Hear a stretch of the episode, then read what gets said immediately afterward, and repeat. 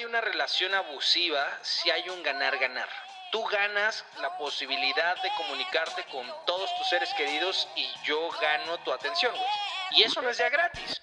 Esto que estás por escuchar es un segmento de The Creators Live, un show que mi hermano Jorge y yo hacemos cada lunes en vivo a través de Twitch. Hablamos sobre creatividad, tecnología, arte, entretenimiento y todas sus intersecciones con el único fin de ayudar a otros creadores a vivir de lo que hacen. En este episodio analizamos el papel de los generadores de contenido en la controversial adicción que provocan las plataformas sociales a las pantallas. Platicamos sobre algoritmos, influencers y cómo la vida se nos va consumiendo la vida de alguien más en Instagram. Yo soy César Fajardo y espero que todo lo que estás por escuchar incomode, acelere y provoque tu mente. Yo, yo, no creo que las letras chiquitas y los términos y condiciones, uno se tenga que volver un, un intenso de, de, voltear a ver eso y de leerlo para que no me vayan a robar mis datos. Yo sí tengo un amigo que no, que le apaga todos los datos a su celular y, y, y puras versiones que no consuman datos o que más bien que no, si hay los juegos que le baja a su hija, dice como no, checos que, sin, los avisos de privacidad. Y entiendo, entiendo que hay momentos en la vida en, los cuales te puedes sentir más paranoico. Pero al final del día, la tecnología así es, ¿no? Eh, Neil Postman, que, que, si alguien le tiene curiosidad, es uno de mis autores favoritos, tiene eh, eh, del Media Ecology, él tiene estos postulados, estas advertencias donde sabiamente, desde mi punto de vista, dice que la toda, toda tecnología tiene ganadores y tiene perdedores. ¿No? Y siempre los ganadores van a intentar convencer a los perdedores de que también son ganadores. Eso es una realidad. Pero, pues la tecnología da y quita. Siempre. Va a traer algo bueno y va a traer algo malo. Ahora, lo importante es que esas ventajas sean, sean mejores que las desventajas. Y lo que, lo que está pasando ahorita, no he visto el documental, lo voy a ver, eh, tú siempre me dejas tarea, eh, pero creo que lo que está pasando ahorita es que la gente siente que las ventajas ya no son tantas. O sea, que, que, se está dando cuenta que las ventajas de vivir una vida hiperconectada, en donde, a ver, las notificaciones, yo siempre lo he dicho, llevo años diciéndolo, las notificaciones son el invento más malvado de la historia de la humanidad.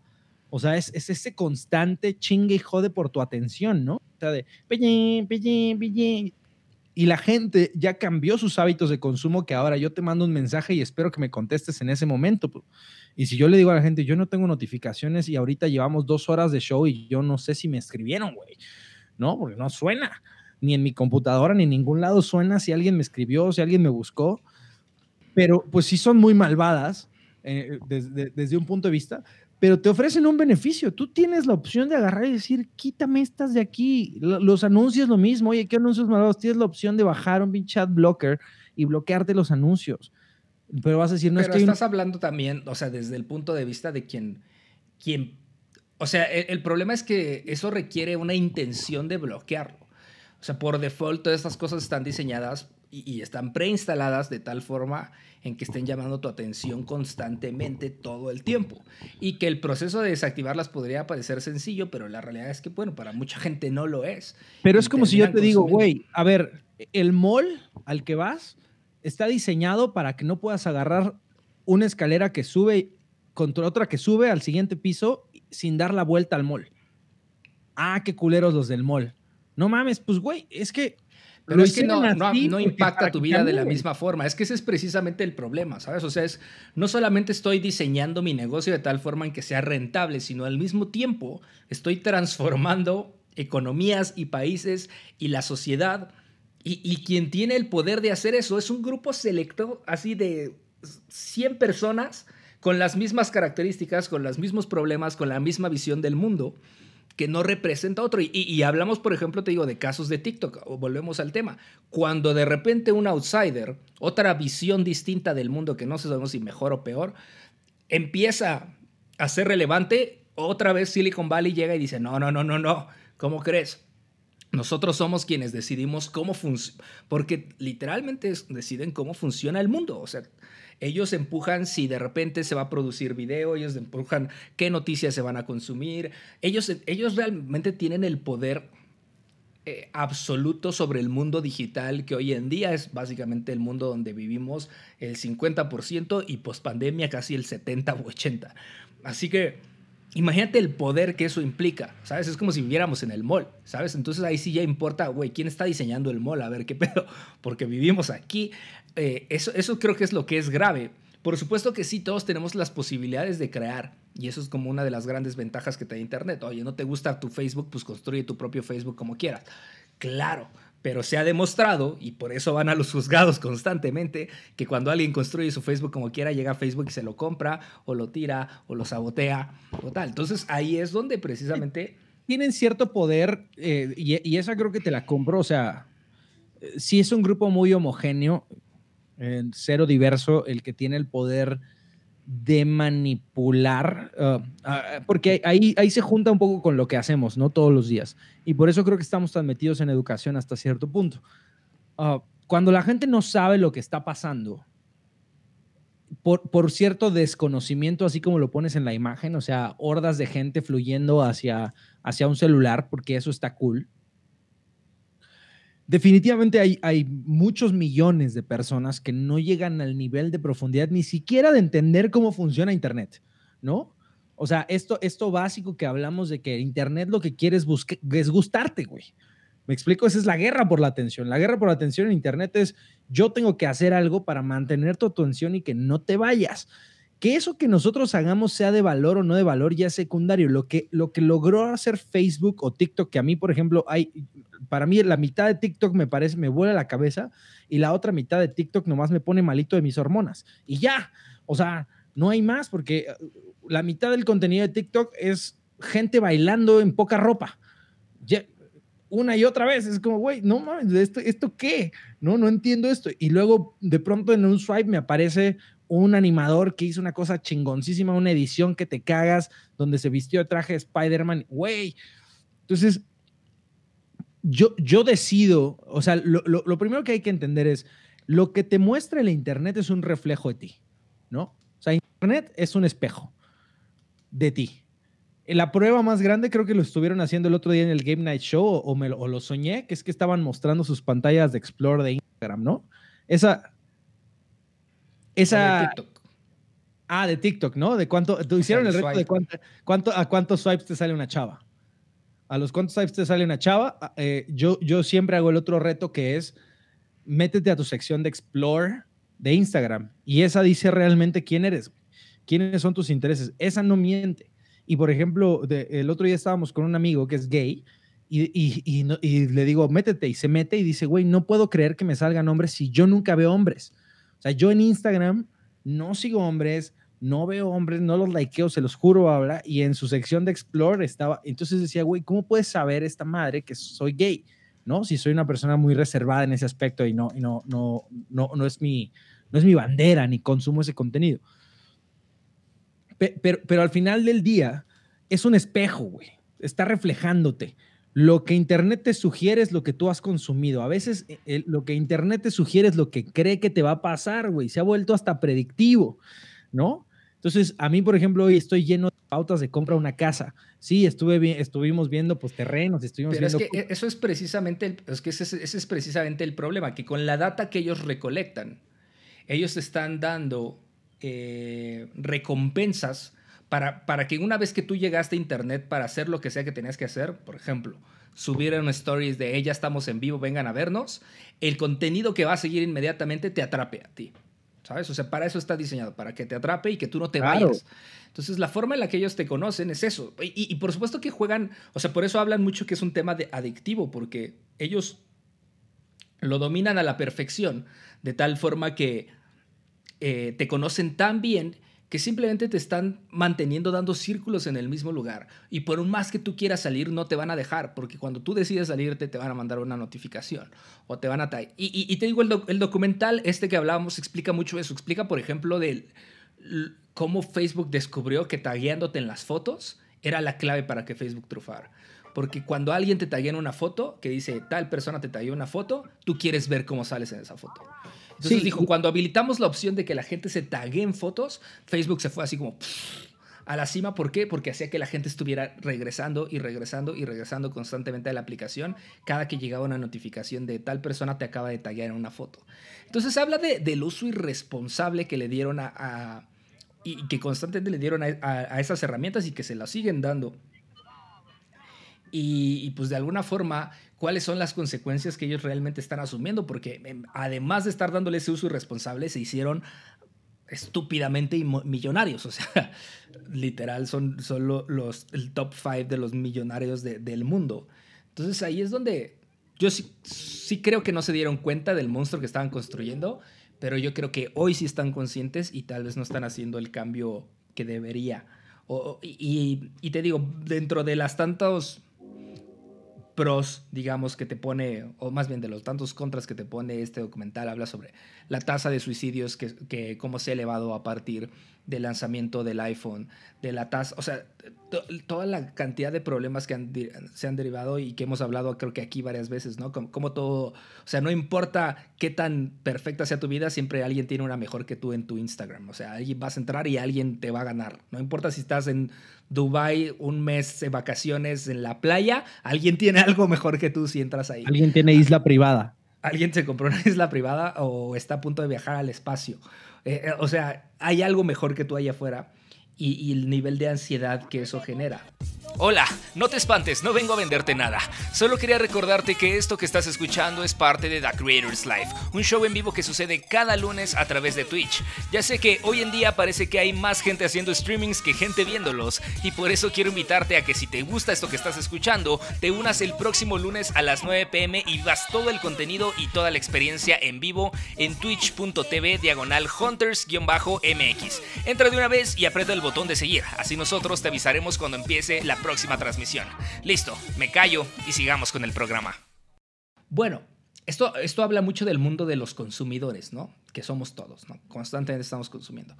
Pero cómo también estas eh, plataformas terminaron siendo una herramienta para mucha gente y que les cambió la vida, para quien entendió que esto era una herramienta desde un inicio y que dijo, bueno, más allá de yo estar viendo stories, ¿qué pasa si yo hago mis propias stories? ¿Qué pasa si yo hago mis propios videos? ¿Qué pasa si yo hago mi propia serie? ¿Qué pasa si yo hago mi propio? Y empezó a crear sus propias cosas. Pero al final, pues este creador termina siendo el títere ¿no? De, la plataforma, porque es la forma en la que ellos garantizan que tú te mantengas ahí. Y por eso hay como esa, esta bonita relación entre la plataforma cuida mucho al creador y te trato bien y te ayudo y te doy asesorías y te enseño cómo hacerlo y te doy rewards, como todo, todo el sistema de gamification que tiene precisamente Twitch que hace que yo cada semana quiera estar aquí e incrementar el número de viewers para alcanzar ese número que ellos me dicen que yo debería de alcanzar. Entonces, ese sistema de cómo me va alimentando a mí como creador para que yo alimente al consumidor, para que esté aquí, es súper, súper eh, maligno, o sea, si es diabólico. Pues eh, yo, yo, la verdad es que sí soy más la representación o un poco de, en, esta dupla. Me, encanta porque eh, en mi vida cotidiana soy el progresista, pero cuando llego contigo soy el capitalista siempre. O sea, soy el progresista hasta que llego contigo y con Kardashian probablemente ya, ya, ya, eh, ustedes son mi límite de progresista, ya se van a otro nivel. Pero, pero sí, en esta discusión yo, yo me tengo que parar del lado donde, donde creo sí hay una responsabilidad ética, güey. Primero, ¿no? De la plataforma. Y luego, la segunda pregunta es, ¿la, ¿la tiene el creador también? O sea, siendo consciente de que Twitch, por ejemplo, ¿no? Siendo consciente de que Twitch es una, es, un, e, es una máquina captadora de atención comprada por Jeff Bezos para que para alienar a las personas y bien cabrón, ¿no? Super George Orwell. Eh, entonces nosotros somos malignos por poner contenido aquí para que la gente sí lo vea o nosotros estamos tratando de utilizar la plataforma que, que se nos dan como, como se les permite a todos los creadores, güey, para compartir un mensaje de reflexión y de crítica. Y eso Twitch no está diciendo, no, no, no, solamente puedes decir lo que yo diga, solamente puedes decir los contenidos que alienen a las masas, güey. No, pues no, la gente elige sus contenidos. Y, y, lo que es popular es popular en donde sea y cuando no tiene plataforma, cuando no tiene TikTok, cuando no tiene Twitter, cuando no tiene bla, bla, bla, sale en otra plataforma. Y es lo que te decía regresando a la nota. Es que sí o no, porque sí deciden. O sea, al final ellos sí deciden, oye, ¿en qué formato? Oye, ¿con qué periodicidad? Oye, eh, con cuánto texto, ¿sabes? Ah, ¿Cuánta duración tiene? O sea, ellos sí deciden. O sea, al final ellos te dicen, a ver, ¿quieres jugar este juego? estas son las reglas y, para que yo te abra la puerta para que tú también seas parte de este negocio, que esto es algo que, por supuesto, yo empujo. En, justamente cuando, cuando doy, doy un curso en Instagram en Platzi y, hablo un poco como, empiezo hablando precisamente cómo funciona Internet y cómo funciona el algoritmo y digo, todo esto una, vez que ya sabes todo esto, te dan ganas, o sea, tienes dos opciones, o cerrar todo y volverte un paranoico, paranoico y volverte un ermitaño, o entender que este es un negocio y que tú puedes ser parte de él si quieres. O sea, está abierta la puerta, ¿no? Pero para ser parte de este negocio, la realidad es que al final la puerta, el dueño de la puerta se llama Instagram, o se llama Facebook, o se llama YouTube, o se llama Jeff Bezos, o se llama Mark Zuckerberg.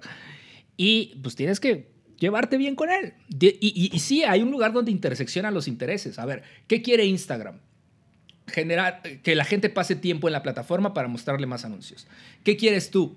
Que la gente pase, o sea, hacer contenido relevante para que la gente, para crear una comunidad y que eventualmente tengas una audiencia y tal vez, no sé, te sponsoree a alguien. Entonces, ¿cuál es la intersección? Bueno, hacer contenido relevante para que la gente pase más tiempo en la plataforma. Y si haces y llegas a esa intersección, entonces Instagram te dice, hey, perfecto, ten, pásale. Llega, ahora vas a llegar a tantas personas. Pero si no llegas a esa intersección y tú lo que quieres es otra cosa, oh, yo solamente quiero darle contenido de valor a la gente rápido y que no, o sea, que una imagen se lo lleve. No, como una imagen, no, que pase en un minuto quítales un minuto, pónselos en un video, porque video te pega mejor. E, eso es precisamente eh, la, lucha con la que están peleando. Ellos, o sea, sí tienen menos injerencia.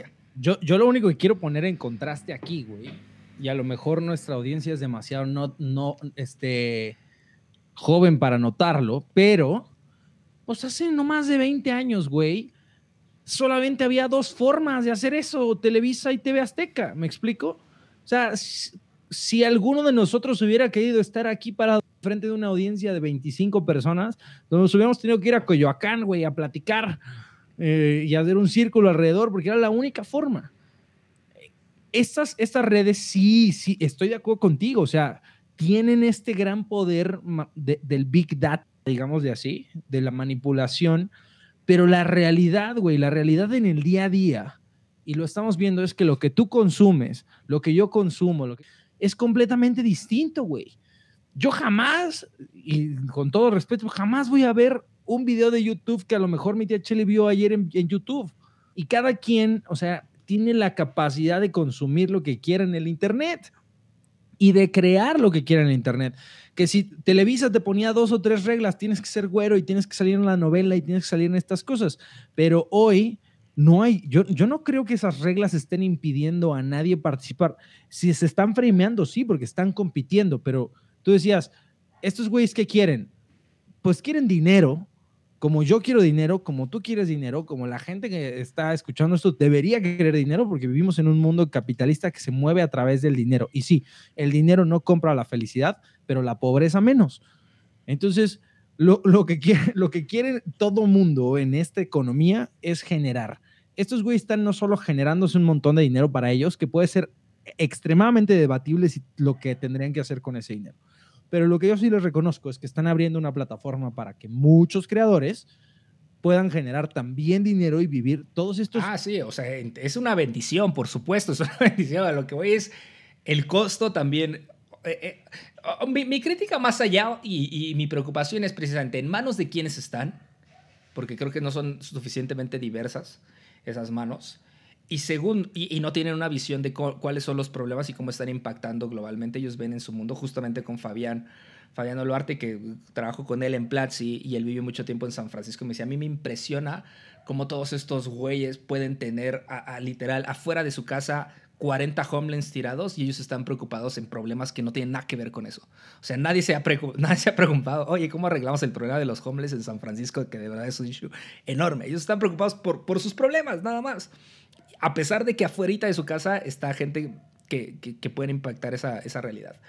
Uno de mis hobbies más grandes, eso lo hubiera puesto en, en, nuestra conversación de qué fue lo que más me inspiró. Las películas estuvieron buenas, pero ¿sabes qué fue lo que más consumí esta semana que me voló la cabeza, güey? Twitter pero no Twitter en el día a día. Ahora sí me clavé a ver los comentarios de la banda. Oh, mi Dios. O sea, oh, mi Dios, la capacidad que tiene la gente de putearse en Twitter por la cosa más simple del mundo. O sea, vi un tweet por ahí de Freddy Vega de cómo está el Mazda 3. No mames la putiza que se estaba armando ahí. De, el Mazda 3 es la cosa más mierda que se ha hecho en el mundo. No, prueba uno de, güey, espérate, güey. O sea, relájate un chingo. Y luego también por ahí en Twitter me encontré a una chava que, que hizo un tweet que decía, oigan, no se pirateen mi obra, una escritora, no sé si la viste por ahí también. Ah, sí, discutimos de ella en, el Game Night Show, estuvo bueno. Que ahí yo hubiera estado, o sea, yo estaba a, favor de, de, su queja y Kardashian decía que, que, no, que la gente que no tenía dinero para pagar pues, podía piratear. Entonces nos peleamos en The Game Night Show, que para quien no sabe es el show que hacemos los jueves aquí pero sí vimos. Kardashian sí es ir a la liga de lo progre, para mí. O sea, yo te juro que en mi vida me dicen que soy, eh, soy Chairo y que. Ahí está Laura diciéndonos que justo hablamos de eso el jueves. Pero, pero, güey, a, ver, a mí la discusión entre dos personas me parece interesante, pero que se tome la gente tanto tiempo para irse a meter a Twitter, para ir a comentar y luego ya se agarran las peleas entre ellos, güey. O sea, es como de, tú en tu foto de perfil apareces con un gatito. ¿A poco te gustan los gatos? ¿Cómo puedes, cómo puedes amar a los gatos? Si, si, si este artista que sigues, que te vi en tu tweet de 2018, este, odia a los animales, eres un incongruente. Es como, güey, ¿qué pedo? No mames, ¿cómo? Ese debería estar ahí este, mostrado porque la rabia mueve al Internet. Muy cabrón. Bueno, eso, esa, esa, esa, teoría ya la traían ustedes desde Juan Fútbol y luego la aplicamos en Hunters muchísimo, que, que es, pues polariza y venderás, o sea, la polarización vende. También el, el Alvarito Morales de, de, ESPN también anda en tendencia todos los días, nomás porque le tira a la América y todo eso. Entonces, vaya, redondeando todos estos ejemplos, lo que yo te diría es, el Internet es una, es, es puede ser el futuro Skynet que, que se convierta en, que, en nuestra perdición pues sí. Pero la alternativa básicamente es no tenerlo, güey. O sea, probemos, probemos una semana sin internet para ver cómo, cómo, han sido los beneficios que ha traído. Y sí creo, lo que sí estoy de acuerdo, es que las, las instituciones gubernamentales internacionales tienen que ah, hacer responsables los creadores de estas, este, de estas redes y, auditarlas para que sus políticas sean más incluyentes y menos manipulativas. Pero la verdad es que no, pues el consumo es el consumo. Así fue Televisa durante mucho tiempo, así ha sido Walt Disney durante mucho tiempo. Estos creadores han ido cambiando, por ejemplo, y hay quien criticaba en su momento a Walt Disney de no, pinches películas que solo fomentan el sueño machista, bla, bla, y de pronto ellos dicen, bueno, está bien, eso éramos antes, pero ahora ya venimos con Brave y con Mulan y con cosas diferentes y, y la narrativa. No hay necesidad de cancelar. Yo hoy estoy en contra de la cancelación, ya estoy harto de la cancelación. Yo creo que hay niveles donde sí se vale, pero más allá de eso, y, ya para cerrar, porque se nos está acabando el tiempo, eh, pues te quiero hacer esta pregunta, digo, para concluir. Eh, generalmente nunca vamos a llegar a un acuerdo, pero creo que de eso se trata de esto, de incomodarnos constantemente lo que pensamos. Y, justo, me, bueno, mucho de, lo que habla precisamente eh, este documental, al final, mucho de la conclusión es, si vas a utilizar esto, trata de consumir a gente que piense distinto a ti, porque también uno de los temas que son relevantes ahí es la famosa burbuja de Internet, ¿no? en, la que al final simplemente, precisamente con la, intención de que tú permanezcas más tiempo ahí, eh, te crea una burbuja donde solamente te muestra la gente que piensa como tú y justamente mucho este esfuerzo que nos, nos compartían de alguna forma da eso, ¿no? ¿Qué pasa si, si tú eres un terraplanista? Puedes ver como un mundo distinto al que si tú eres una persona de izquierda o liberal o etcétera.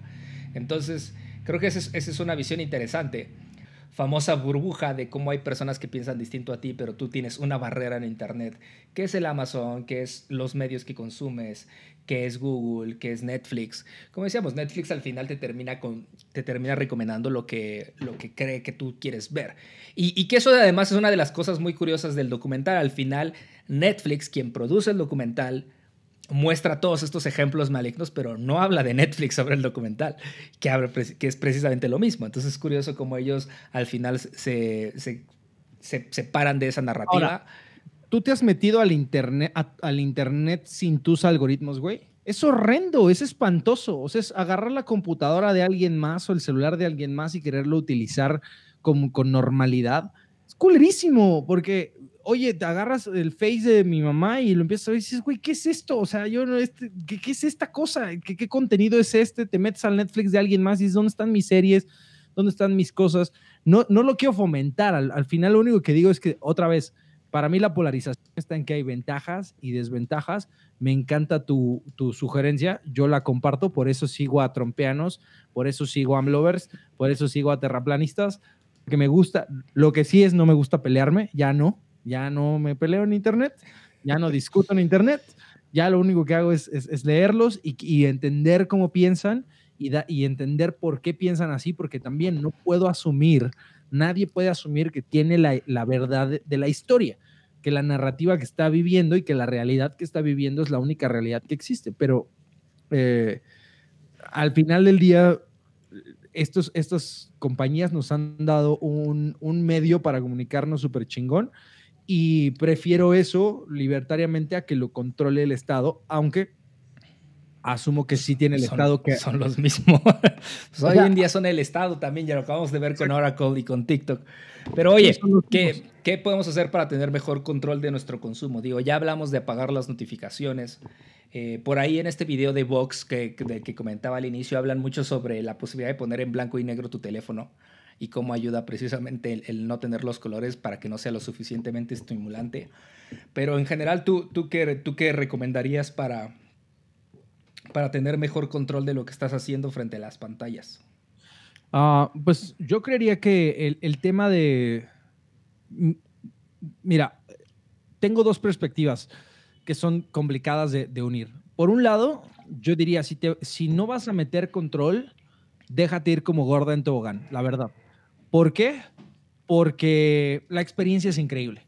Y yo, yo lo veo con algunos productos que tengo como productos de Apple, donde cuando estuve en Estados Unidos, la verdad es que lo disfruté enormemente el decir, tengo todo interconectado, tengo mi Apple Pay, le doy permisos de todo, sí, sígueme a todo, este, léeme todo lo que quieras y tu vida se ve extremadamente eficientada cuando le dices, hey Google, este, ¿cuánto hago al trabajo? Está conectado con tu Uber, te dice, haces tanto, eh, ¿sabes? Llegas y ya está pagado tu café porque lo, el Apple Pay te lo pagó. O sea, el mundo al que vamos de automatización e inteligencia artificial te pide que tú le des acceso a tu vida privada. Y, eso lo podemos hablar en otro, en otro show probablemente, pero vamos caminando poco a poco al mundo de la no privacidad. Que, ¿no? que, eso es peligroso por la dependencia que termina siendo. Como dices, hoy en día decías, prueba una semana sin internet, pues se crashea todo. O sea, yo estuve una semana sin mitad de internet, digamos, solo con teléfono en internet en mi teléfono y no, o sea, dije, ¿qué veo? ¿Qué leo? ¿Qué escucho? Eh, ¿Con quién trabajo? ¿Sabes? O sea, no se puede hacer nada. Y, y, está bien, cabrón, porque te das cuenta entonces que no realmente, o sea, si quiero hacer una transferencia electrónica, pues no puedo, no tengo internet. ¿En qué momento sí, te pago? Hay no, una no pago. dependencia. O sea, o sea, eso, por eso te digo, es, es de estos lados a donde dices, está bien chido vivir en esta, en esta realidad llena de comodidades, pero ¿qué pasa cuando de repente alguien las controla y solamente es un grupo selecto de personas? Digo, puede, puede que esté sonando muy conspiranoico, pero solamente es como a lo que voy, o sea, al final... Ya, ya estás en etapa conspiranoica. Termina estando en manos de muy poquita gente, pues toda la vida de millones de personas. La otra, la otra cosa que, mi otra perspectiva es, si quieres ser cuidadoso, entonces también tienes que ser consistentemente cuidadoso, ¿no? Eh, ¿cu ¿Cuáles son las dos aristas? Una es, ¿te preocupa tu tiempo? Bueno, uh, no se trata de la cantidad de pantallas, y ahorita que yo me veo ahí de frente digo, maldita sea, y todo el mundo me, me dice que, que a quién estás intentando hackear con tu centro de mando creo que se trata de, de, cómo divides tu atención y de cómo sí te puedes enfocar en algo. Uh, yo, yo le recomiendo a la gente utilizar Pomodoro, por ejemplo, que la técnica Pomodoro es algo que, que a mí me sirve bastante, que es 20 minutos de concentración en una cosa contra 5 minutos de descanso y de, de diversión con cronómetro. Entonces hay muchas apps de Pomodoro allá afuera tú le pones los cronómetros y sabes que durante esos 20, 25 minutos no vas a concentrarte en ninguna otra cosa que no sea la actividad que tú decidiste hacer. Eso te puede dar mucha productividad. Incluye el no ver tu celular, no tener las notificaciones prendidas, el tratar de evitar cualquier tipo de distractor, porque esos distractores son los que te terminan comiendo el tiempo. Eh, apagar las notificaciones naturalmente.